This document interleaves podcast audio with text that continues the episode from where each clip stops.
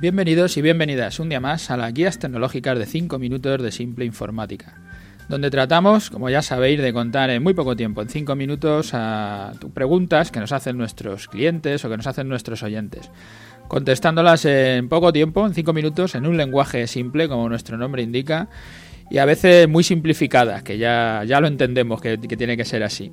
Hoy nos encontramos en, en, una continuación del programa anterior, del programa 184, hoy estamos en el programa 185, que hemos titulado Más preguntas sobre el contrato de mantenimiento informático.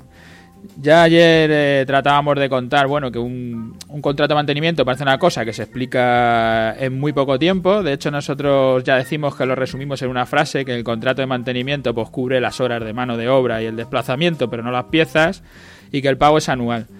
Pero dicho esto, también es verdad que llevo ya dos programas y tendré que hacer uno tercero para intentar contestar a todas las preguntas que surgen alrededor de esto. Eh, sigo con las preguntas, como, como en el programa anterior, y la siguiente que tenemos es una típica que nos llega muchas veces. Si mi problema impide el funcionamiento de mi empresa, ¿qué ocurrirá? Esta es la gran pregunta, claro. Todo el mundo hace un contrato de mantenimiento pensando que no van a parar sus equipos. Eh, no es real, los equipos se estropean, eh, las máquinas se paran y hay que darle alguna solución.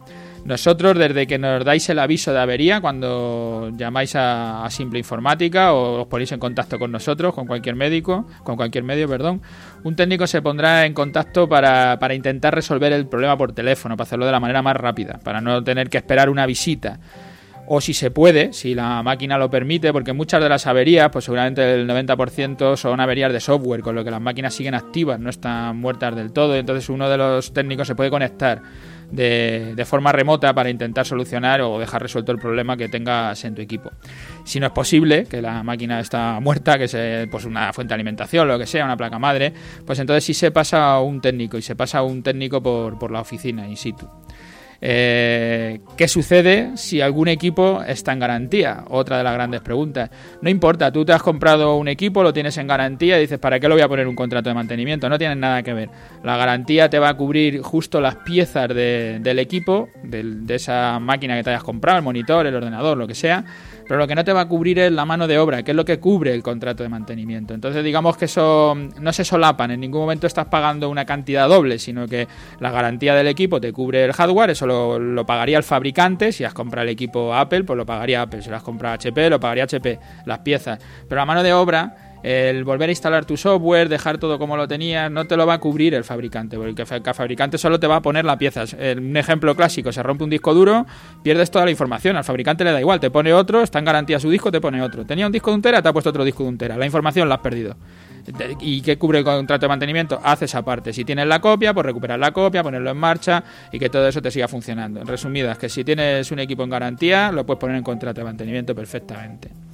¿Tengo que incluir todos los ordenadores, servidores, impresoras en el contrato de mantenimiento? No. Puedes incluir los equipos que quieras. Por ejemplo, podrías tener en contrato el servidor y no incluir ningún otro equipo. O incluso poner el servidor con una administración mensual, en lo que llamamos un contrato preventivo, en el que intentamos por detectar los fallos antes de que ocurran para resolverlos sin, sin, sin tener sustos, ¿no? De una manera programada y no tener ningún dispositivo más en contrato. O sea, tendrías solo el servidor y todos los demás equipos los puedes dejar fuera. Además, si tienes alguna incidencia con los ordenadores que no están en contrato, nos pasamos a resolverlo y te lo facturamos aparte, que lo puedes hacer con un bono de horas, de los que ya hemos hablado otras veces. De todas formas, os dejo en las notas del programa, voy dejando enlaces a algunos de los otros programas que hemos tratado estos temas, porque son temas que ya son recurrentes. ¿Existe algún límite de horas o visitas de los técnicos? Eh, en el contrato de mantenimiento no, no existe ningún límite de horas, ni de visitas, ni de soporte telefónico, ni de soporte remoto. Por eso es por lo que decimos que muchas veces el contrato de mantenimiento no, no es solo por cubrir la avería, sino que muchas veces vale para que los usuarios se animen a mejorar, no solo lo que no funciona, sino también tareas que quieren mejorar y no saben cómo. Lo que estamos intentando es hacer ese crecimiento tecnológico y que la gente avance. Y un contrato de mantenimiento, sobre todo, ayuda a eso, a que haya un crecimiento tecnológico dentro de las empresas que de otra manera no, no funcionaría. ¿Y cómo funciona el mantenimiento remoto? Es otra de las preguntas típicas. Ya llegó a los cinco minutos, así que la última que contesto y lo siguiente ya lo dejo para, para mañana, para el próximo capítulo. Pues el, mantenimiento remoto funciona a través de un software de control remoto, que en nuestro caso es TeamViewer. El, el técnico se conecta con tu equipo, para, para esto necesita que le des una clave de autorización para poder entrar sobre tu equipo y verás cómo el técnico mueve el ratón o escribe en tu pantalla y te cuenta lo que hace para que aprendas o para que aproveches, como decimos, para pedirle lo que necesite, para que te cuente alguna cosa o para poder avanzar hay un vídeo tutorial que tenemos en nuestra página web, os dejo el enlace donde podéis ver cómo son los enlaces, cómo se hace esto.